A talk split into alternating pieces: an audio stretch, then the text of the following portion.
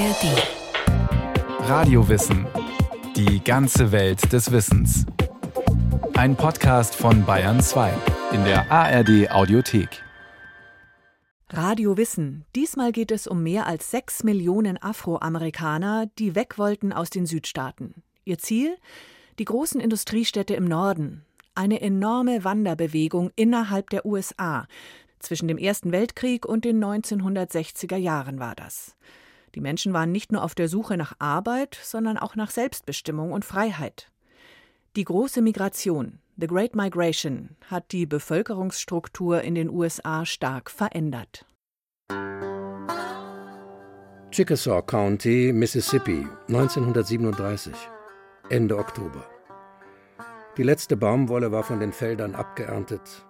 Ida May packte ihre letzten Koffer, trommelte die Kinder zusammen und versuchte sich auf etwas anderes als das mulmige Gefühl in ihrem Bauch zu konzentrieren. Die Truthähne hatte sie verkauft, ihr Inventar, die Töpfe, die Pfannen, die Bettgestelle. Ihr Ehemann George handelte den Erntelohn mit dem weißen Plantagenbesitzer aus, ein paar magere Dollar nur, aber Geld, das ihnen fürs Baumwollpflücken noch zustand. Zum ersten Mal in ihrem Leben würde Ida May Brandon Gladney eine lange Zugreise machen. Sie war noch nie außerhalb von Mississippi gewesen. Und auch nie außerhalb von Chickasaw County. Sie hoffte, ihre beiden Kinder würden bei der Abreise nicht so viel Krach machen. Es sollten möglichst wenig Leute, vor allem keine Weißen, bemerken, dass sie weg von hier wollten. Für immer.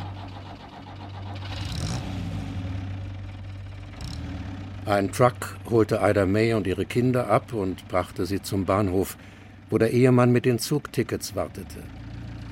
Eine ältere Frau sah zu, wie das Auto die staubige Straße entlang fuhr und in der Ferne verschwand. Miss Theeney, Ida Mays Mutter. Nun hatten alle ihre Kinder sie verlassen, um in den Norden zu ziehen. Sam und Cleve nach Ohio, Josie nach Syracuse, Irene nach Milwaukee. Und nun Ida May, die mit ihrer Familie in den Illinois Central Train stieg und in den Norden fuhr, bis nach Chicago. Vor ihr lag die ungewisse Zukunft, die Hoffnung auf ein besseres Leben. So wie Ida May 1937 hatten sich in den gut zwei Jahrzehnten vor ihr bereits etliche schwarze Männer, Frauen und ganze Familien auf den Weg in den Norden gemacht. Und auch in den folgenden drei Jahrzehnten sollten viele diesen Weg auf sich nehmen. Afroamerikaner hatten seit den Tagen der Sklaverei den Süden verlassen. Aber erst im 20. Jahrhundert nahm ihre Migration so gewaltige Ausmaße an, dass sie die Bevölkerungsstruktur der Vereinigten Staaten, das Leben und die Kultur der Schwarzen für immer veränderten. Sie ging in die Geschichte ein unter dem Namen The Great Migration, die große Migration.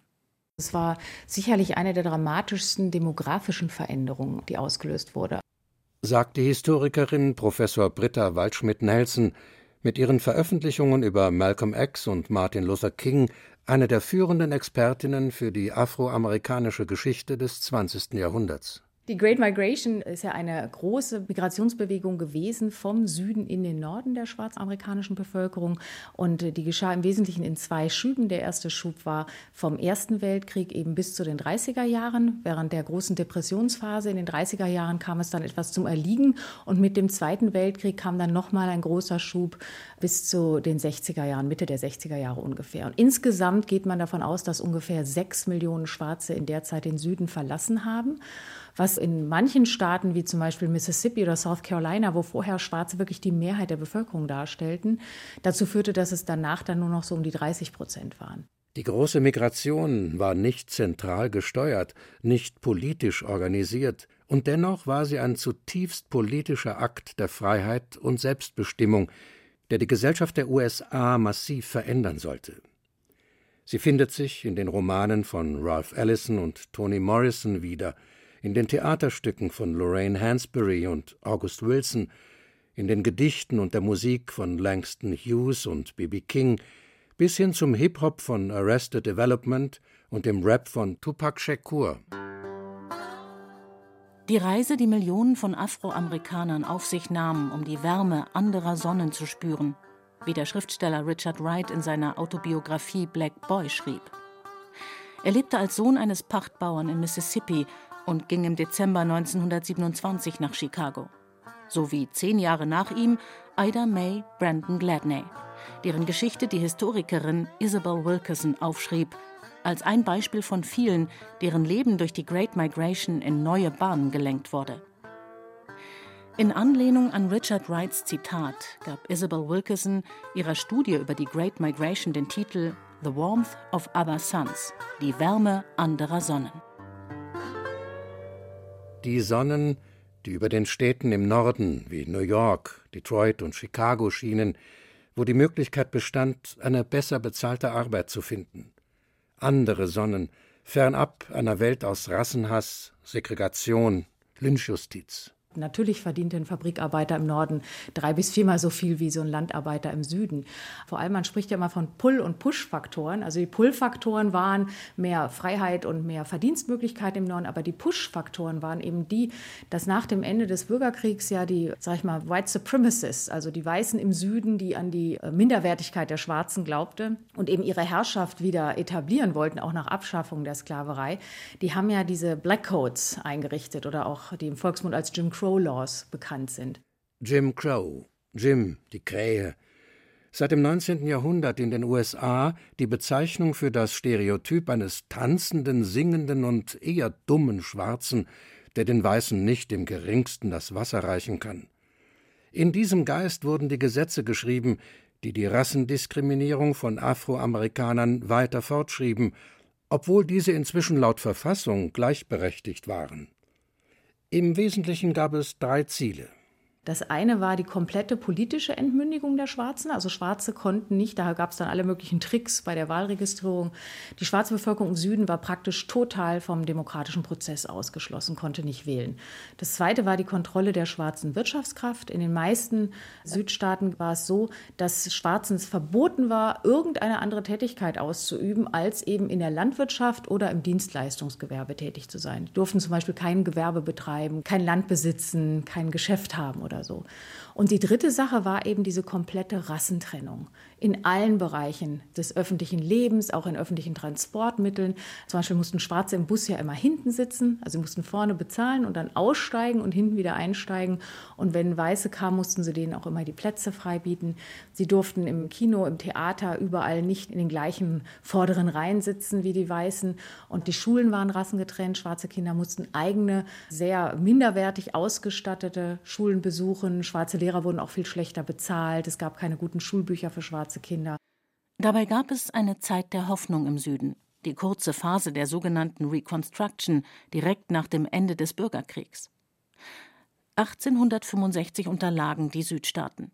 Die Unionstruppen des Nordens besetzten für einige Jahre den Süden und sorgten dafür, dass Schwarze demokratische Rechte bekommen. Aber als die Unionstruppen 1877 wieder abzogen, nahm die Zeit der Reconstruction ein jähes Ende. Der Ku Klux Klan erstarkte, die Jim Crow-Gesetze traten in Kraft. Alleine zwischen 1890 und 1920 wurden fast 4000 Schwarze öffentlich gelyncht. Erst der Ausbruch des Ersten Weltkriegs wurde zu einem radikalen Einschnitt für viele Afroamerikaner.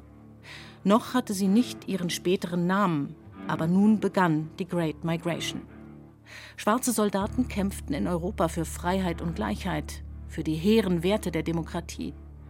Doch als die Veteranen zurückkamen, weigerten sich viele, sich wieder dem demütigenden, unterdrückenden Jim Crow-System zu beugen. Sie packten die Koffer und gingen in den Norden. Der Krieg brachte zudem den Zustrom von Immigranten aus Europa zum Erliegen.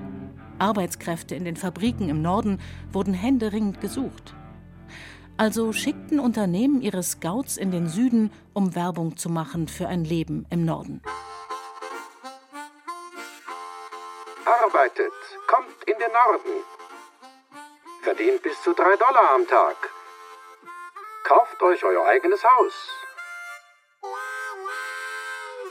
Werbung, die auch schwarze Zeitungen wie der Chicago Defender tatkräftig unterstützten. Schwarze Austräger nahmen den Defender mit auf die Zugreisen, wo er bündelweise auf Bahnhöfen im Süden verteilt wurde.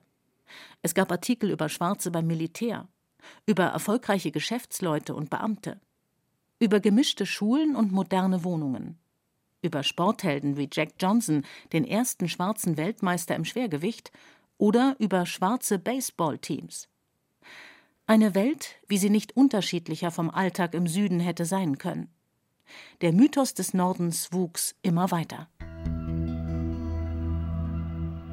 Und die Verdienstmöglichkeiten im Süden schrumpften immer weiter. Der Baumwollkapselwurm fiel über die Felder her und vernichtete Baumwollernten und Erträge. Außerdem übernahmen immer mehr Maschinen die Arbeit, die zuvor die Hände schwarzer Arbeiter mühsam verrichten mussten. Und so gingen die Schwarzen zu Tausenden, Zehntausenden, Hunderttausenden, verließen die Tabakfarmen in Virginia, die Reisplantagen in South Carolina, die Baumwollfelder in Texas und Mississippi, die Dörfer und abgelegenen Gebiete von Alabama, Arkansas, Florida, Georgia, Kentucky, Louisiana, North Carolina, Tennessee und Oklahoma. Um 1900 lebten noch über 90 Prozent aller Afroamerikaner im Süden, über drei Viertel von ihnen auf dem Land. Am Ende der Great Migration 1970 lebt über die Hälfte im Norden und über drei Viertel in den Städten. Die Great Migration hat das urbane Leben in Amerika stark geprägt, hat die Stadtentwicklung entscheidend beeinflusst, die Bildung schwarzer und weißer Viertel sowie die Zusammensetzung der städtischen Bevölkerung. Beispiel Chicago.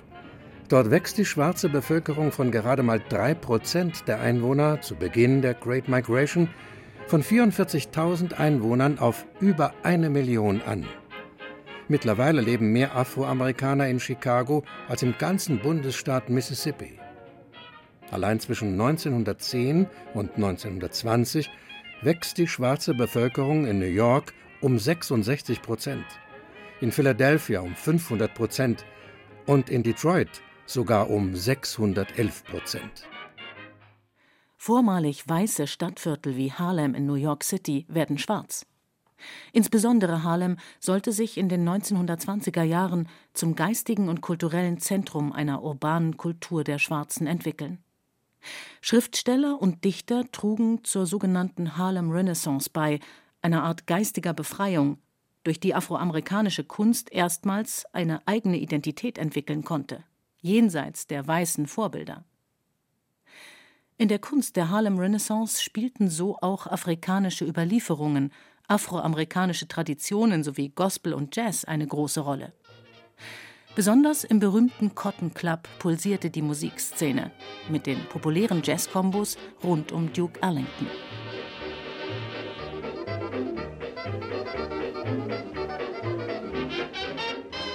Und trotzdem, die zahlenden Gäste im Cotton Club waren ausschließlich Weiße. Wer die beschwerliche Reise der Great Migration hinter sich gebracht hatte, musste oft feststellen, der Norden war nicht das gelobte Land, so wie es manche Zeitungsartikel versprochen hatten. Die Historikerin Britta Waldschmidt-Nelson was natürlich stimmte, ist, dass es dort nicht so eine offene Rassensegregation gab, aber es gab natürlich trotzdem systeminhärente Rassentrennungsmechanismen, ja, zum Beispiel gerade im Bereich der Wohngegenden. Es gab also schwarze Ghettos, die sich herausgebildet haben und dort waren zum Teil dann die Lebensumstände katastrophal. Also da, da herrschten hygienisch unglaublich furchtbare Verhältnisse. Schwarze hatten, konnten sich auch keine Krankenversicherung leisten und es gab dann viele Krankheiten. Die Arbeitslosigkeit wurde dann auch hoch, vor allem nachdem der Krieg vorbei war oder ganz schlimm schlimm dann in den 30er Jahren während der Depression. Die Löhne verfielen zum Teil auch. Und im Gegensatz zum Süden fehlte dann eben das Netzwerk, dieses Kinship Network, wie man das nennt. Ja, also diese Familien. Und im Süden war es dann immer so, dass sich Familien, auch Tanten, Großeltern, andere haben sich dann gegenseitig immer ausgeholfen. Und wenn jetzt aber jemand da im Norden war, dann stand er oft alleine da. Nur wenige Schwarze wurden im Norden mit offenen Armen empfangen. Auch Afroamerikaner, die bereits länger im Norden lebten, protestierten gegen die Massen an Neuankömmlingen, die in ihren Augen anders waren.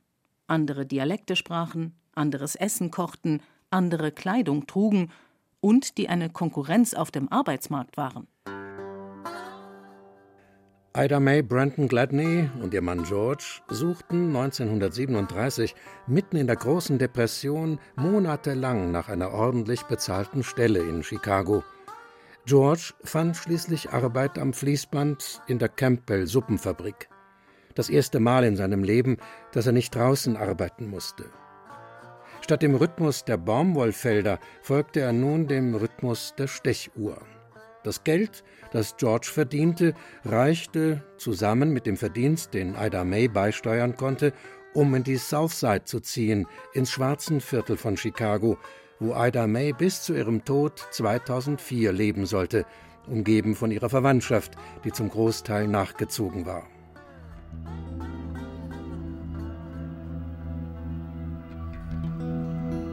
Mit dem Ausbruch des Zweiten Weltkriegs begann die zweite Welle der Great Migration. Die Rüstungsindustrie suchte nach Arbeitern im Norden und verstärkt auch im Westen der USA. Firmen wie Boeing und Lockheed rekrutierten Schwarze, auch viele schwarze Frauen, um den Arbeitskräftemangel während des Krieges auszugleichen. Parallel dazu verschlechterten sich die Lebensbedingungen im Süden noch einmal dramatisch. Maschinelle Landwirtschaft nahm vielen Schwarzen die Lebensgrundlage, als 1943 Baumwollerntemaschinen auf den Markt kamen. Und mit dem Erstarken der Bürgerrechtsbewegung nahm auch die Intensität des weißen Rassismus zu. Misshandlungen, Lynchjustiz, Brandanschläge auf schwarze Kirchen. Die Folge? Zwischen 1940 und 1970 verließen vier Millionen Schwarze die Südstaaten. Doch die Städte im Norden und Westen wurden selbst immer mehr zu Problemzonen. Besonders in den 1950er und 60er Jahren verließ die mobiler werdende weiße Mittelschicht die Innenstädte und zog in die Vororte, in ihr weißes Suburbia. Geschäfte in den Innenstädten mussten schließen, die Müllabfuhr wurde seltener in nicht weiße Gegenden geschickt, die Infrastruktur weniger instand gehalten. Banken gaben keine Darlehen, um Häuser zu reparieren, der Geldfluss kam zum Erliegen, die Verbrechensrate stieg eine fatale Kettenreaktion.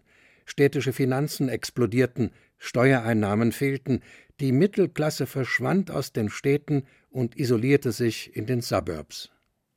Viele innerstädtische Gebäude wurden abgerissen und mussten Stadtautobahnen weichen, die oft auch bewusst so geplant wurden, dass sie als neue Grenzen zwischen schwarzen und weißen Vierteln dienen konnten. Die zunehmende Trennung der schwarzen und weißen Wohnbereiche führte zu einer immer intensiveren Ghettobildung und entwickelte sich zum massiven Problem für viele amerikanische Großstädte, wie die Historikerin Britta Waldschmidt-Nelson berichtet.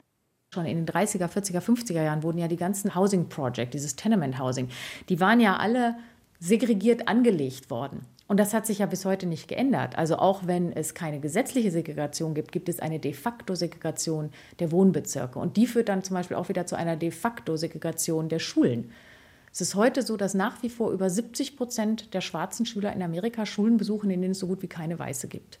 Und meistens ist eben der Standard an diesen öffentlichen Schulen wesentlich schlechter. Und äh, weil es eben weiterhin so viele Missstände gab innerhalb der Black Communities, und da kam es ja dann eben überall zu massiven Race Riots. Los Angeles, August 1965. Sechs Tage lang versank die Stadt im Chaos. Vor allem der Watts District in South Central LA wurde Brennpunkt der Auseinandersetzungen.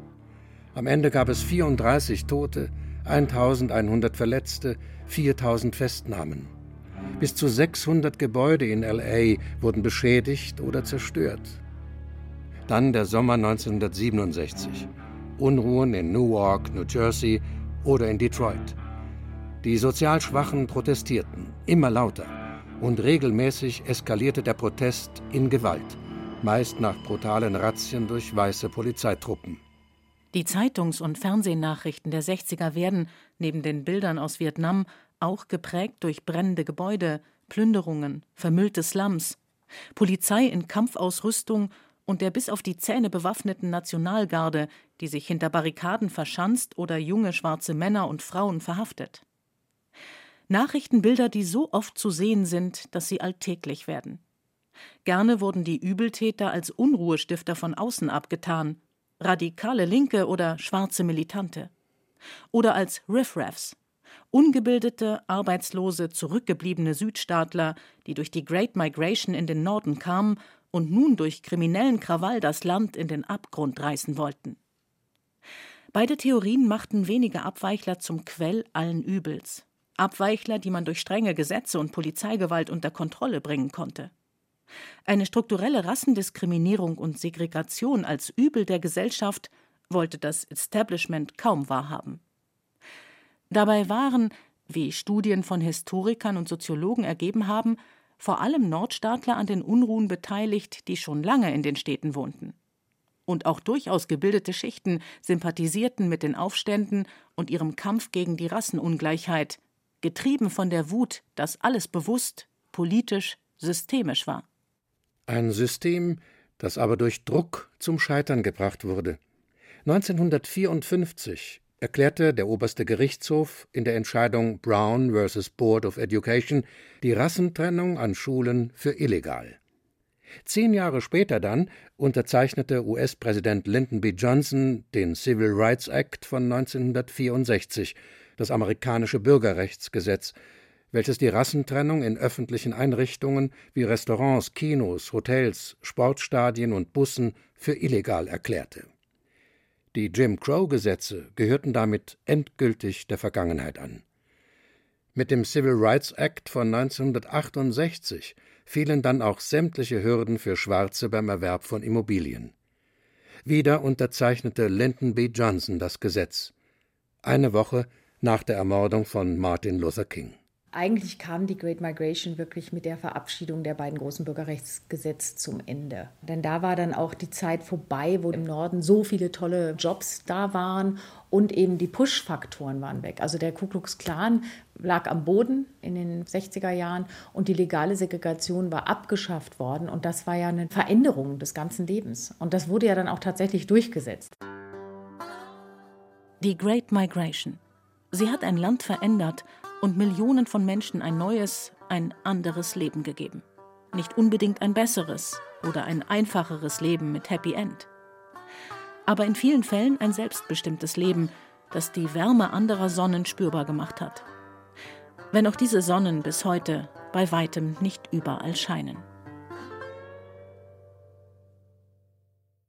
Die große Migration, The Great Migration, Florian Kummert über die Millionen Afroamerikaner aus dem Süden der USA, die in den Städten im Norden eine bessere Zukunft gesucht haben. Mehr zu Rassentrennung und Bürgerbewegung in den USA gibt's in der Folge We Shall Overcome, der Civil Rights Act von 1964 und die Lynchjustiz an Schwarzen im amerikanischen Süden wird thematisiert in der Radiowissen-Folge Strange Fruit. Alles und noch mehr zu finden in der ARD Audiothek und überall, wo es Podcasts gibt. Mama, ich kann nicht mehr, der macht mich kaputt. Eine Frau und ein Mann haben einen Streit. Mit der ewigen, ewigen, ewigen Eifersucht. Kurz darauf liegt sie in einer Wiese. Ja, mich hab sofort gespürt, sie weiß tot. Er steht daneben in Unterhemd und Unterhose. Nichts hat er gemacht. Gar nichts. Er ist Chefmediziner beim Megakonzern Red Bull. Obwohl er Herr Doktor, Doktor, Doktor ist, nicht? Dr. Red Bull. Ein Podcast über einen rätselhaften Todesfall und die dunkle Seite des Spitzensports. Es ist im Grunde genommen ein großes Rätsel dahinter. Dr. Red Bull. Alle Folgen jetzt in der ARD Audiothek.